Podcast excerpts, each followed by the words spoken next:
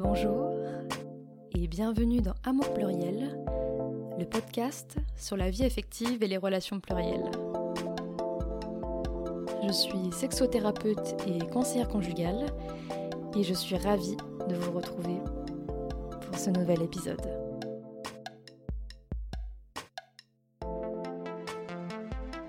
Si vous avez besoin d'être accompagné dans votre vie affective, vous pouvez me contacter sur mon site internet amourpluriel.com.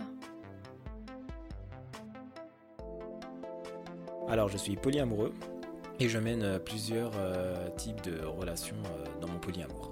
J'ai toujours ressenti en fait depuis l'enfance que quand on est enfant, on n'a pas cette notion, enfin, on est sans limite en amour. J'ai toujours, après, en grandissant, en prenant de l'âge, je me suis toujours dit qu'au final, en fait, j'ai trop d'amour, en vrai, à donner à plusieurs personnes et j'ai envie de vivre cet amour avec aussi plusieurs personnes, ce qui fait que je me rendais compte que j'étais pas euh, dans, dans, dans l'amour, je me rendais compte qu'en fait, euh, plus je- plus j'enchaînais de relations qui n'étaient pas forcément non plus plus stables, plus j'arrivais pa- passer de relation euh, à une autre rapidement aussi. Et qu'en vrai, ben, je me demandais, mais au final, en fait, est-ce que j'étais quelqu'un déjà de stable en amour? Est-ce que j'étais quelqu'un qui passait comme ça ou quoi que ce soit ou autre? Mais en fait, j'ai compris en fait déjà depuis bien longtemps, depuis l'enfance, que j'étais, que je l'étais déjà. Mais c'est juste en fait que j'étais tellement dans un, pris dans un schéma forcément ben, de conditionnement que ben, en fait, je me suis perdu dans plein de choses et j'ai, je le vivais, je pouvais pas le vivre pleinement en fait. Et comment est-ce que tu as fait pour t'affranchir de la norme monogame?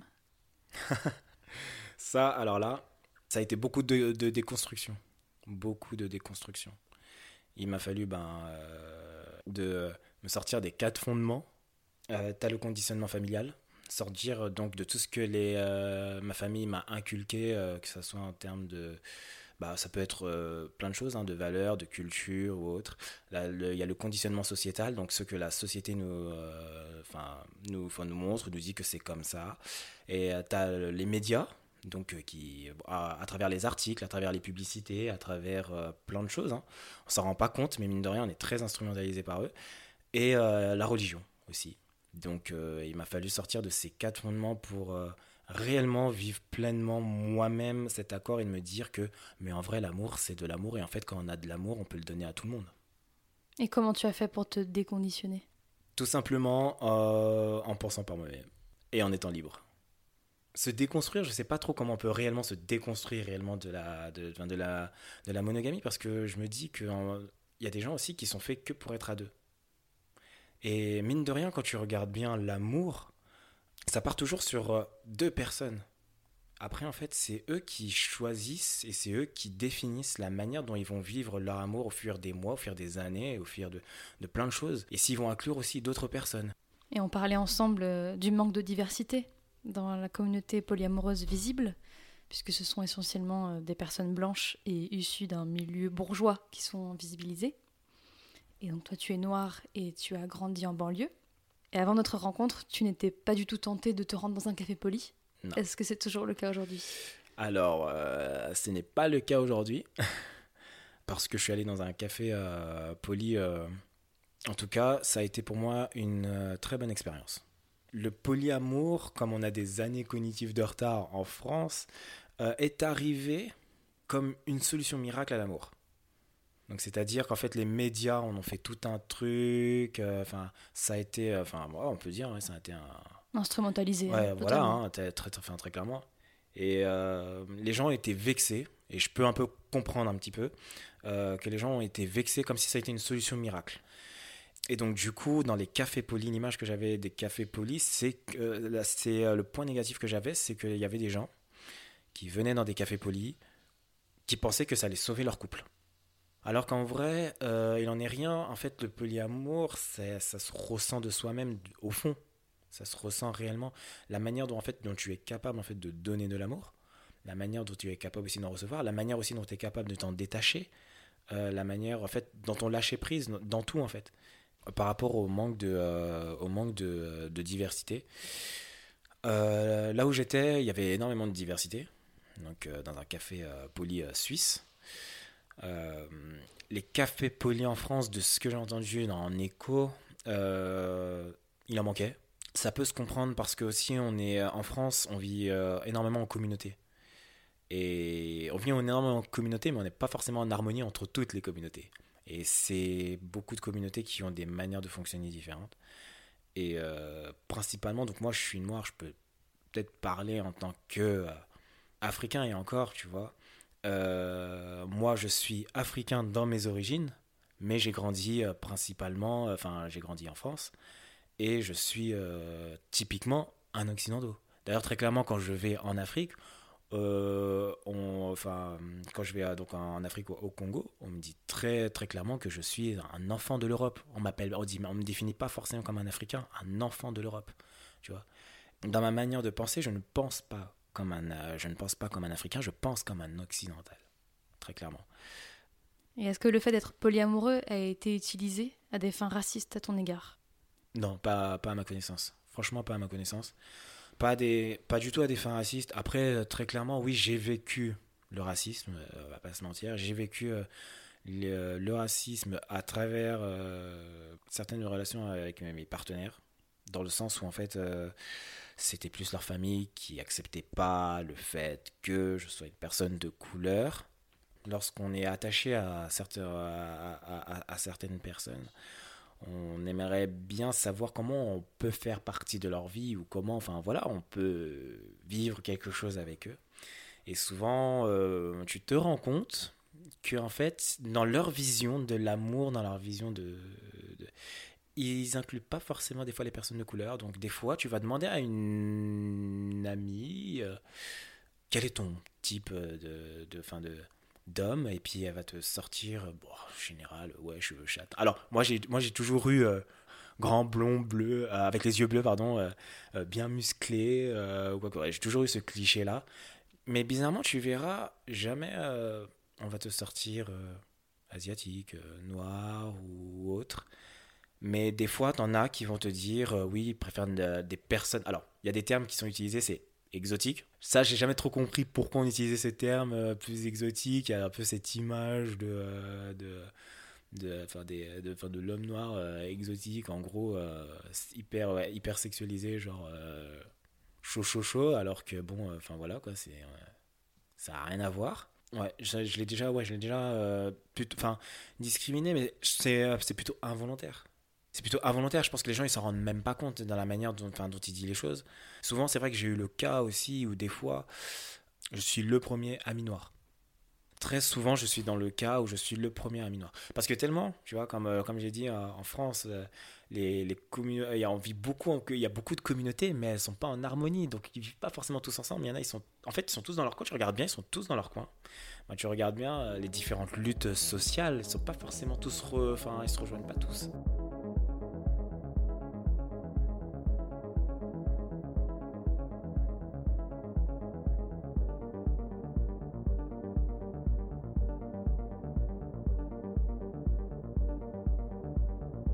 Est-ce que le milieu social dans lequel tu as grandi a été un frein à un moment donné pour vivre le polyamour euh, Oui, parce que moi j'ai été euh, élevé euh, vraiment élevé à l'africaine. Hein. Donc c'est allez, tous les dimanches on va à l'église, Dieu est grand, Dieu est tout puissant, et Jésus ceci et Jésus par là, donc la religion.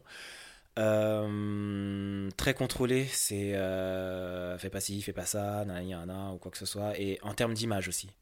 Et donc les Africains, en cette manière, en fait, ils sont très pudiques. Très, très, très, très pudiques en amour. C'est très rare que tu vas. Enfin, en, France, je parle, c'est très rare que tu vas voir des, des couples noirs euh, s'embrasser en pleine rue, se, balader main dans la main. C'est très, très, très, très, très, très rare. Ils sont très, ils sont très peu démonstratifs en public. Et euh, il y a ce côté très réservé, il y a ce côté on cache notre vie, il y a ce côté aussi en Afrique où en fait euh, c'est entre guillemets l'homme qui ramène l'argent à la maison. La femme s'occupe des enfants, fait à manger. Et il y a aussi, euh, ben voilà, cette petite vie qui est construite en fait. Mm. C'est euh, typiquement voilà ce. Des rôles sont répartis en Exactement, fait très précis. Ouais, très précis. Il y a aussi, euh, il y a aussi en Afrique l'aspect religieux. Et en vrai, la religion joue un rôle énorme dans la, dans, enfin dans l'amour. On s'en rend pas compte. En fait, pour eux, la tromperie ou autre ou etc. C'est une offense envers, c'est une offense envers Dieu. Il a, faut, faut savoir qu'aussi qu'en Afrique, les Africains ont beaucoup d'ego. les Africains, euh, Centrafrique en tout cas, ils ont beaucoup d'ego, énormément d'ego. le fait de bien se faire voir, de montrer sa famille, montrer qui on est, enfin voilà. Enfin voilà, il y a ce sentiment en fait, il faut pas qu'on parle mal de la personne, que ça soit au point de vue de sa famille euh, ou autre, de l'image qu'on donne, voilà, c'est plutôt de l'image qu'on renvoie aux, autres et puis surtout à quelqu'un qui est tout là-haut. voilà, et mais c'est surtout oui, et là, clairement, tu peux pas, tu peux pas, enfin voilà, et puis tu peux pas dire euh, papa, euh, maman, euh, je suis polyamoureux. Enfin, quand t'as, quand t'as 14 ans, ils vont te sortir. Enfin non, tu vois déjà, ils sont encore dans un concept où pour eux, l'homosexualité, ça va pas du tout. Et ces gens-là, ils ont des problèmes, ils vont aller tous brûler en enfer. Donc très clairement, tu, qu'est-ce que tu veux dire à ces gens-là quand tu as 14 ans et que voilà, enfin, t'es pas encore prêt, t'as pas encore non plus les connaissances pour leur, pour leur dire que voilà, l'amour est universel, l'amour est libre, l'amour est voilà, c'est et voilà, enfin ouais, tu peux et tu peux que mal le vivre. En fait, tu subis. En fait, tu, tu, tu, subis beaucoup pendant X années. Et là, après, euh, par contre, euh, ça a toujours des répercussions même sur ta propre vie personnelle. Parce que, bah, en final, t'es perdu dans. En fait, t'as pas les bonnes armes pour te battre dans une société qui, déjà, en fait, euh, te permet pas de vivre en accord pleinement avec toi-même. On, on, vit toujours principalement dans le, dans le mensonge de, de tout et tu sais plus comment, tu sais plus qui être, tu sais plus comment faire. Et en fait, tu, tu fais en fonction de, ce qu'on t'a dit. Tu fais en fonction de, de ce qu'on t'a dit, mais en réalité, c'est pas vraiment ce que tu voulais. Et là, tu commences à faire des, des mauvais choix, tu commences à, à ne plus être toi-même en vrai. Est-ce que tu as eu l'impression de te cacher, de devoir te cacher euh, ta vie relationnelle, etc. Très clairement, ouais. Je l'ai caché, hein. Euh, je, le, je, le, cache même encore à l'heure actuelle aujourd'hui. Il y a quelques membres de ma famille euh, qui sont au courant, mais je le cache. Hein. Des fois, je suis là et ma mère me parle souvent de mariage. Moi, je suis pas quelqu'un qui a envie vraiment de me marier. Et j'ai une vision très particulière du, fin, du, du, de, fin, du mariage. Pour moi, c'est euh, c'est c'est autre chose. Dans la vision du mariage, c'est vraiment, tu restes avec cette personne-là jusque pour l'éternité. Mais moi, si j'ai envie de rester avec plusieurs personnes pour l'éternité, je fais comment? Non mais, je fais comment? Non mais vraiment, en fait, je me suis toujours posé la question. Enfin, et tu vois, je sais pas trop quoi dire à ma mère quand elle me parle de mariage et qu'elle est là, elle me parle d'avoir des petits enfants et tout ça. Moi, je dirais, ça serait Moi, j'adorerais tout ça, mais il faut maman que tu sois prête à, accepter le fait que je vais peut-être avoir peut-être plusieurs euh, petits enfants à te proposer, mais de peut-être de plusieurs partenaires différents. Et peut-être que ces plusieurs partenaires-là, je serais peut-être justement marié avec eux aussi. Tu te verrais marié avec plusieurs personnes? Alors, moi, franchement, euh, oui, très clairement. Franchement, euh, oui. Mais pas le mariage à l'heure actuelle que tout le monde connaît, genre devant le maire ou à l'église. Bah, quelqu'un de. Enfin, voilà, pour honorer la personne aussi qui est là-haut, même si je respecte entièrement, totalement tous les choix, chacun de, au, point de vue de la, de, au point de vue de la religion. Mais j'estime qu'elle n'est pas en accord avec moi. Parce que il y a cette question qu'on voit hein, dans tous les films, dans, dans, les films, dans les séries, c'est jurez-vous fidélité et euh, tu vois ces questions-là. Et toi, tu es là, tu sais, tu dois le dire devant toute ta famille. Tu sais, tu dois le dire aussi devant soit monsieur le maire ou madame le maire ou bah voilà l'église devant le prêtre ou et t'es là et c'est comment sinon avec mes autres partenaires ou une polyfidélité oui, voilà, quoi. et voilà, c'est comme ça. Alors, voilà, non. Moi, très clairement, c'est. Euh, je préfère euh, me dire que je fais un, un, un, mariage libre. Ça a toujours été un. Enfin, un. Ouais, un concept euh, qui, qui, qui, me parle de faire ce, ce mariage libre. Donc il n'y a pas de monsieur ou madame le maire ou un prêtre ou quoi que ce soit. Vous faites votre mariage, vous invitez les personnes qui, qui comptent à vos yeux, et puis ben voilà quoi. Voilà, vous, vous récitez ce que vous avez envie de réciter. En, en fait, se faire son propre mariage. Tout simplement. C'est génial. Mais ouais, mais en vrai, ça serait, en vrai, ça serait génial. Et franchement, ouais, j'y pense de, j'y pense de plus en plus. Euh, je me dis peut-être qu'un jour ça, ça, ça, arrivera, mais je me, je suis pas pressé de me dire que je serais, que je serais marié, parce qu'en fait, c'est triste à dire, mais si on fait ce genre de mariage là, ça vaudra rien au point de vue de la société. Et aujourd'hui, euh, la société, c'est bah, deux personnes qui sont en couple, mais pas trois, ou quatre, ou cinq, ou six, ou sept, ou plus encore. C'est juste deux personne. Et encore déjà, ça a mis énormément d'années en France pour accepter aussi le fait que ça soit deux sexes, euh, euh, deux personnes du même sexe. Alors là, euh, plusieurs. euh, ah non, non, non, moi, là, là, là, vraiment, là, franchement, non, non, non franchement, On sera plus là. Ouais, on sera- ouais, on- très clairement, on sera plus là. Et comme aujourd'hui,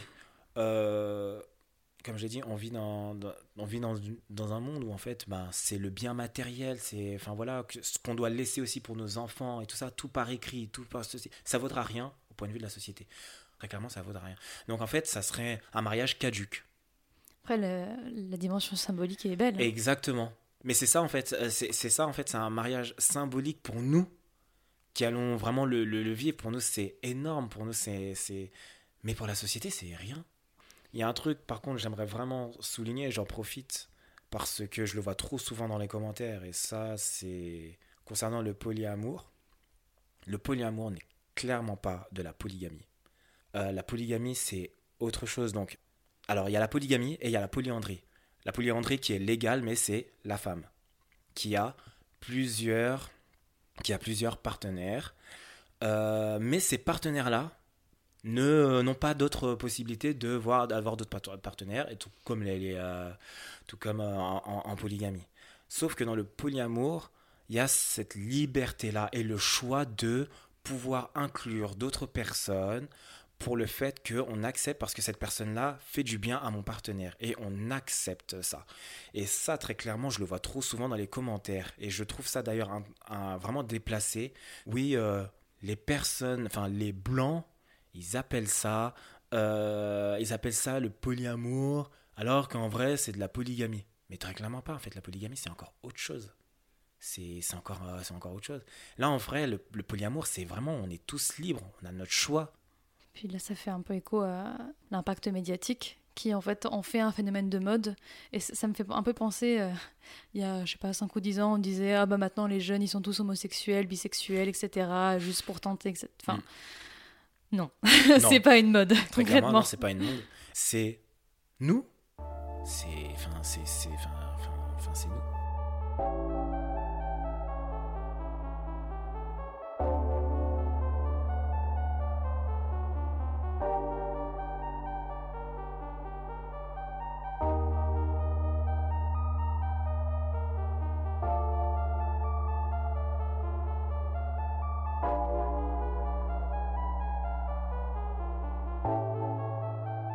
J'ai grandi principalement euh, bah, en banlieue, euh, en banlieue où bah, principalement énormément de communautés grandissent entre elles.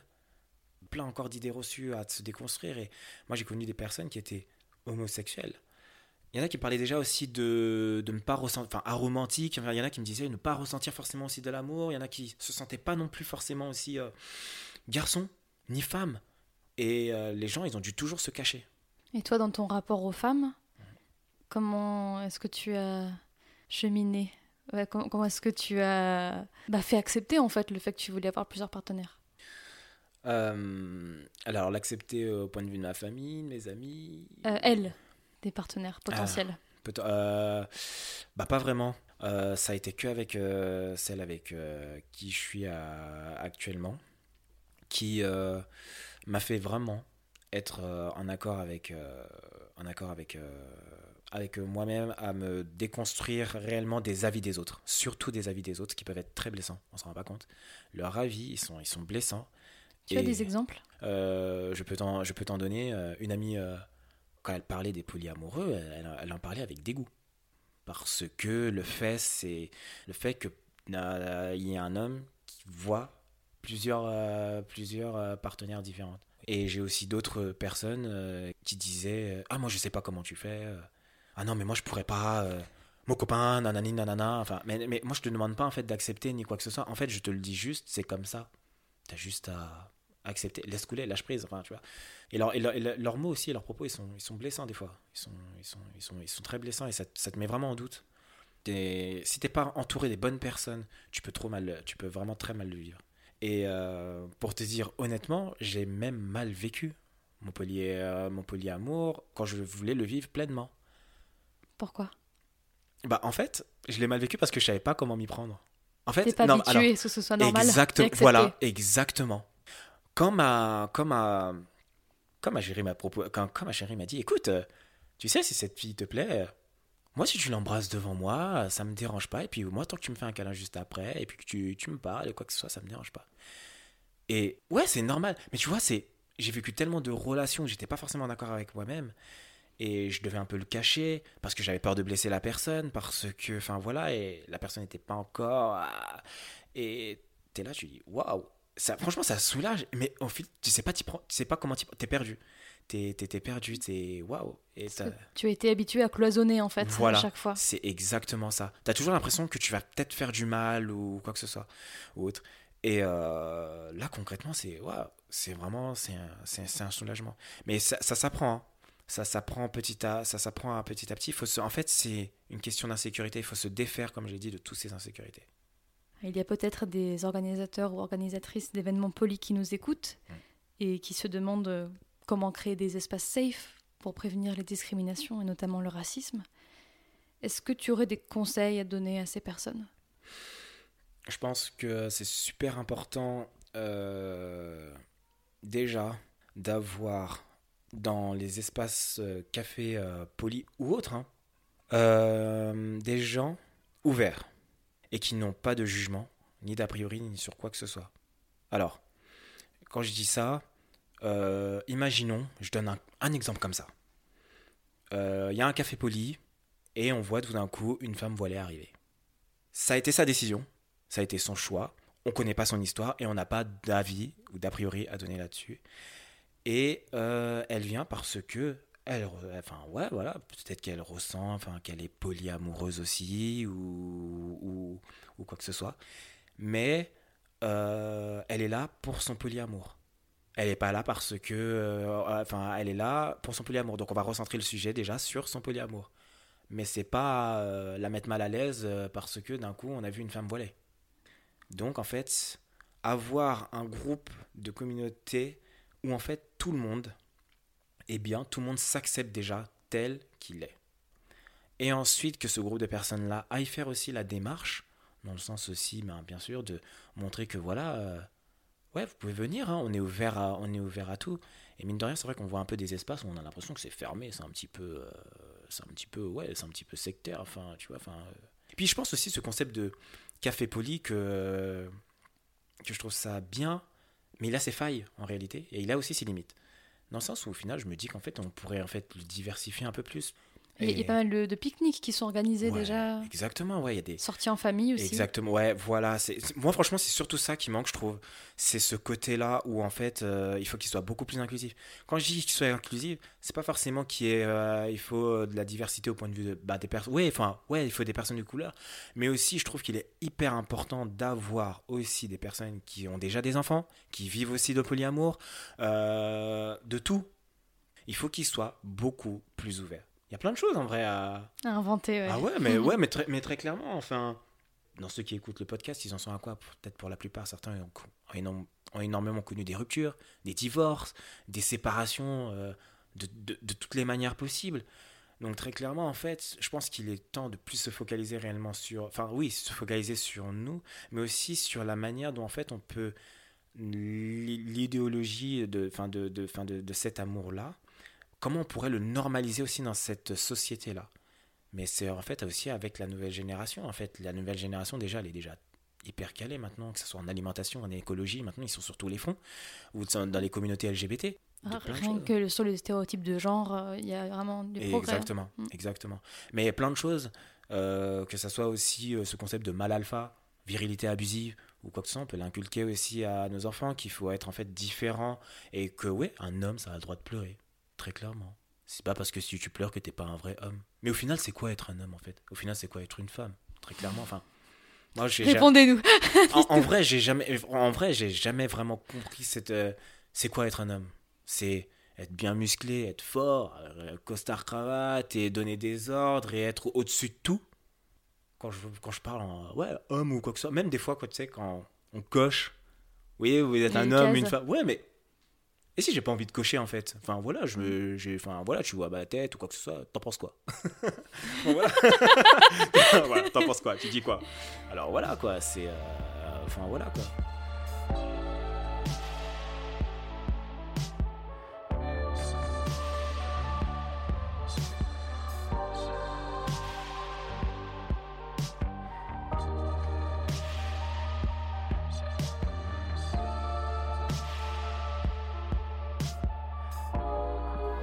Tu étais face à une personne qui est discriminée de par euh, son orientation relationnelle polyamoureuse, qu'est-ce que tu lui dirais? Alors, je lui dis, euh, enfin, ouais, forcément, bien sûr, tout dépend aussi ben, de, bah, de, de la situation. Mais euh, je lui dirais de vivre sa vie comme il entend. Et les autres, bah, ça lui en vrai. Hein. Enfin, non, de vivre vraiment pleinement sa vie. On n'a qu'une vie, hein, mine de rien, on s'en rend pas compte. On n'a qu'une vie. Les années défilent vite. On ne sait pas ce qui va arriver demain ou quoi que ce soit. On va se prendre la, on va se prendre la tête avec combien de personnes encore pour, euh, pour, pour nous accepter réellement? Pourquoi ils ne nous acceptent pas? Mais on passe à autre chose. On est, quoi? Allez, 7 milliards? 8 milliards? Plus, si je compte bien sûr, euh, voilà, euh, les autres animaux, forcément. Mm. Mais, eh, on peut pas s'entendre forcément avec tout le monde. Mais il y en a d'autres. Enfin, sur, sur 8 milliards, quand même, j'estime qu'il y en a plein qui accepteront euh, ta manière de penser, ton, ta, fin, ta vie et ta manière de vivre et qui voudront même aussi probablement vivre quelque chose avec toi. Mais vis là alors. 2019 et bientôt 2020, euh, euh, très clairement, il faut se séparer des gens nocifs qui nous, qui nous empêchent d'avancer et d'être nous-mêmes. Et ça fait mal parce que des fois, c'est des personnes de notre entourage. Et quand je dis notre entourage, notre propre famille avec qui on a grandi, pour la plupart, certains nous ont élevés, pour la plupart. Enfin, voilà, c'est, je sais que ça, fait mal, c'est, mais il faut, faut savoir des fois aussi s'en séparer. Donc si je vois une personne vraiment qui a, qui a du mal à vivre, peu importe hein, son homosexualité ou autre, ou son polyamour ou quoi que ce soit, euh, bah déjà je lui ferai un gros câlin. déjà franchement je lui ferai un gros câlin et je lui dirai que ça va aller et que bah, chaque jour suffit sa peine et qu'en vrai en fait euh, c'est rien en fait il faut qu'il passe, euh, faut, faut qu'il faut qu'il mène sa vie euh, comme il a envie de l'entendre. Et on trouve toujours des personnes euh, qui nous correspondent. Ouais, bien sûr, on trouve aussi des personnes qui, qui nous correspondent, qui nous comprennent et que ça, et franchement ça c'est génial. Ça c'est ça c'est génial. Et c'est des personnes avec qui faut avancer, faut vous porter, faut avancer. Des fois il y aura des gros coups durs et euh, faut avancer, faut se porter. Quand on est en accord avec nous-mêmes, des fois on a des périodes où on est en dissonance. Des fois, on est perdu. Et comme je t'ai dit, on vit dans une société où tout va vite. Des fois, on n'arrive pas à... Des fois, on est perdu à travers euh, certaines choses qu'on voit médiatiquement ou quoi que ce soit, tu sais, des sujets actuels. Et des fois, on peut être perdu et il faut... Voilà, c'est bien d'avoir un, un ou une partenaire qui nous permet de nous, de, fin, de nous retrouver et qui nous aide vraiment à nous, à nous, à nous relever. Et ça, franchement, c'est génial, qui accepte nos qualités, nos défauts, voilà, qui est toujours là en vrai et qui nous accepte au final, qui nous aide vraiment à trouver euh, la lumière dans tout ça. Qui nous aime. Amène à l'amour. Voilà. oh là là, c'est cheap. C'est beau. c'est cheap, mais je trouve que c'est joliment dit. Voilà, c'est cheap, mais c'est joliment dit, mais euh, mais voilà. J'avais l'impression d'être un journaliste de TéléZ quand j'ai dit ça. Et plus globalement, est-ce qu'il y a un message que tu souhaiterais transmettre aux personnes qui nous écoutent? Bah, je pense que je vais revenir à ce que j'ai dit, à ce que je disais tout à l'heure. On n'a qu'une vie, hein. faut la vivre, euh, faut la vivre pleinement, euh, s'accepter comme on est. Euh, cette fois-ci, il est temps pour moi. Il est temps, si vous, enfin voilà, si, vous nous écoutez ou voilà, il est temps vraiment de, ça y est. Voilà, maintenant c'est, on m'accepte tel que je suis, peu importe ma, ma manière de vivre. Si ça plaît pas, les personnes vont partir, qu'elles partent. S'il y en a qui restent, euh, voilà, euh, vous partagez ce quotidien avec moi, c'est comme ça et c'est normal. Et il n'y a pas de jugement à émettre, il n'y a rien à dire et voilà. Juste le vivre. Aimez-vous euh, les uns les autres, ou les uns dans les autres, ou peu importe. En fait, voilà, c'est. Et en fait, il n'y a rien de mieux aussi de, quand on est dans le bonheur, de, de transmettre encore aussi du bonheur. Et des fois, dans, on ne s'en rend pas compte que dans notre vision de l'amour, il y a des gens aussi qui vivent bien, au final aussi, leur amour. Mais même s'ils sont pas forcément polis, hein, même ils le vivent bien. Des fois. Et c'est, assez contradictoire parce que des fois, je vois des couples, euh, enfin, des couples mono qui m'ont déjà dit euh, Ouais, euh, la vision du polyamour, ça me parle. Et grâce à lui, je le vis bien aussi parce qu'en fait, ils, ont, ils apprennent aussi se lâcher prise, mais sans forcément vouloir d'autres partenaires. Et je trouve ça génial. En fait, on donne de l'amour. C'est ce que je dirais. Aimez-vous. Merci Kennedy pour ton témoignage et bienvenue à toutes les personnes qui nous rejoints pour cette saison 2. Vous avez été nombreux et nombreuses à écouter le podcast cet été et je vous en remercie chaleureusement. Si vous souhaitez soutenir le projet, je vous invite à suivre Amour Pluriel sur Facebook et Instagram. J'y annonce les prochaines thématiques, vous demande vos avis vos questions. Je vous donne rendez-vous dans deux semaines pour le prochain épisode dans lequel il s'agira de bisexualité. À très vite.